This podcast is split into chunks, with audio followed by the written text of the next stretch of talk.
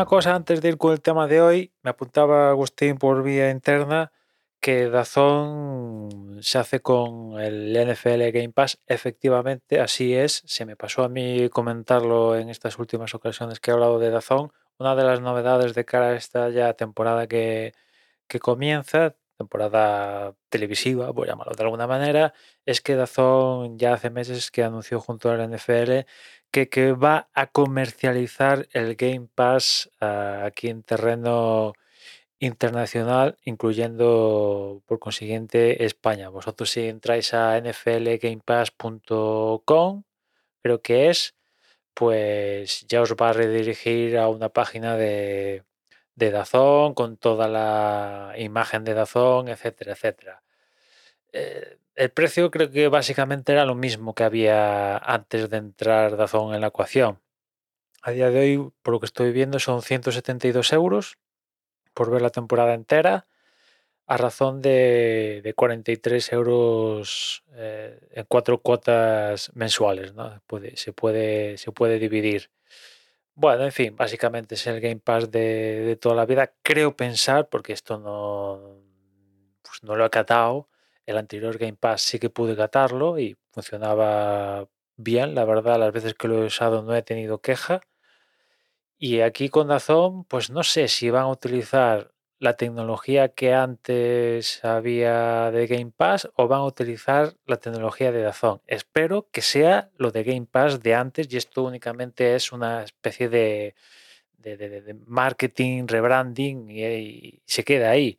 Porque si utilizan la tecnología de, plataforma de, de Dazón, pues no auguro buenas cosas a este asunto, ¿no? Con lo cual, pues que sepáis que si queréis ver la NFL en España de forma legal, tenéis el Game Pass, como es normal, como, es normal, pues como es habitual desde hace años, y que ahora, digamos que utiliza la pasarela de, de, de Dazón. Espero también, tengo curiosidad, que una de las cosas que hacía la NFL con el Game Pass era que una vez que iba pasando la temporada, pues el coste de hacerse con la suscripción se adaptaba de tal manera que se daba la circunstancia de que, por ejemplo, el último partido, el más interesante, Super Bowl, creo que salía, no sé si un euro o dos euros y podías ver legalmente a través del Game Pass el partido de la Super Bowl.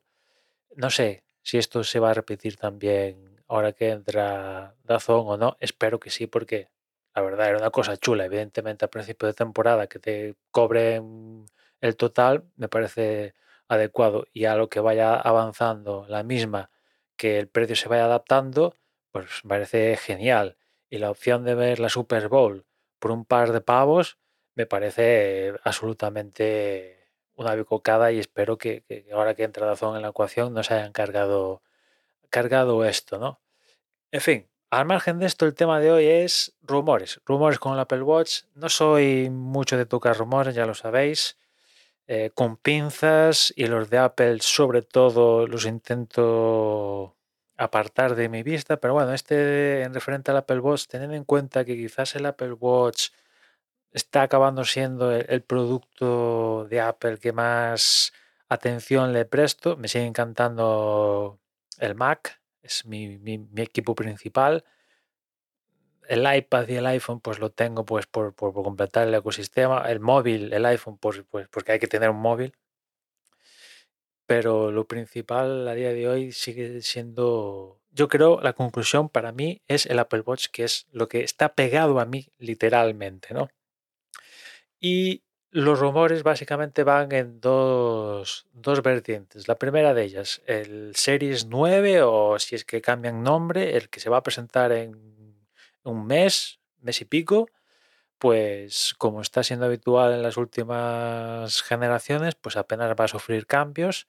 A diferencia de otras ocasiones, el único cambio interesante que podría presentar la generación de este año es un nuevo procesador que, bueno, le da un poco de picante a la ecuación, aunque como novedad se quede en esa, un nuevo procesador basado ya en los Apple Silicon de última generación, estos de 5 nanómetros o menos, basados en el, no sé si era la 16 o la 15, a diferencia de, de, los chips que montaba los Apple Watch a día de hoy, que estaban basados en el, no sé si el iPhone XR o una cosa así, o anteriores a eso, que no iban mal, pero bueno, teniendo en cuenta que existe la posibilidad de ir a mejor, ¿por qué no? Lo cual pues está, está interesante este nuevo procesador basado en esta nueva tecnología que a priori debe dar un boost de potencia, un poquito más, y también una batería que, mantenga el subidón de potencia y si no necesitas de potencia, un extra más de, de, batería. ¿no? Eso por un lado en cuanto a la generación de este año, porque Gurman no se ha quedado ahí y ya está hablando del futuro. Y el futuro es 2024-2025, donde está diciendo de que Apple plantea un rediseño completo del Apple Watch. Ahora sí, aproximándose ya al décimo aniversario de Apple Watch, ahora sí que llega el turno, según Gurman, del rediseño. Que si lo pensáis, eh, que Apple haya tardado 10 años en plantear un rediseño, pues debe ser, ahora recordando, el Apple Watch debe ser el tiempo más largo si sucede esto, que Apple ha tardado en hacer un rediseño. El Apple Watch ha tenido retoques en cuanto a su diseño, pero han sido unos retoques más que nada por, por adaptar la tecnología que Apple ha ido incorporando al Apple Watch, pero en sí tú ves un Apple Watch, el original, y ves alguna diferencia, no digo que no. Y sobre todo si le planteas en la comparativa a un Apple Watch Ultra, que es, el que más ha cambiado, pero en esencia sigue siendo lo, mismo, ¿no? Con lo cual, pues, se quitó con rediseño, un rediseño que yo imagino que no estamos hablando de abandonar la forma, el aspect ratio que tiene el Apple Watch actual. Imagino que, Apple no, parte de hacemos un reloj cuadradete y ahora vamos a hacerlo circular. Espero que no. Espero que no. Y si acaso lo llegan a hacer, que al menos mantengan las dos opciones, ¿no? Pero ya digo que yo no creo que van a ir por, el, por ese palo. Lo que sí que habla Gurman es un posible nuevo sistema para, anclar las correas magnético y tal. Mm.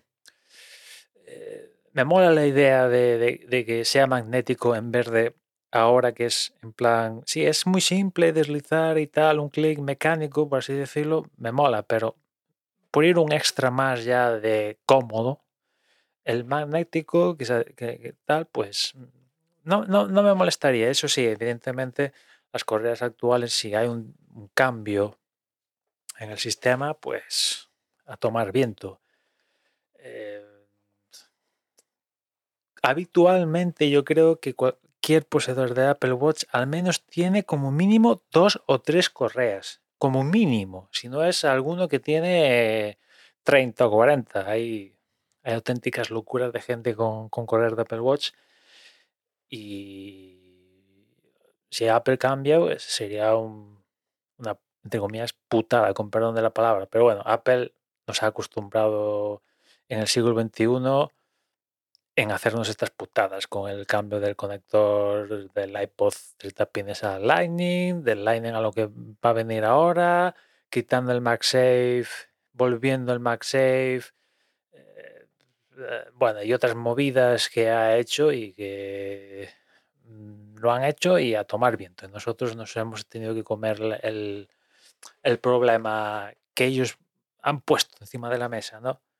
Que la solución que plantean el cambio acabó siendo positivo en algunas de esas, sí. Pero por el, por el camino alguno se ha tenido que comer cacharros, ¿no? En fin, y eso es un poco el, los rumores que he escuchado, ¿no? Que el próximo, la próxima generación, pues va a tener muy pocos retoques, si es que tiene alguno. Hagas, a diferencia, perdón, hagas el, el tema del nuevo procesador y ya pensando más allá, 2024-2025, pues ya un rediseño completito del, del cacharro, ¿no? Y, y ya está, ya nos escuchamos mañana, un saludo.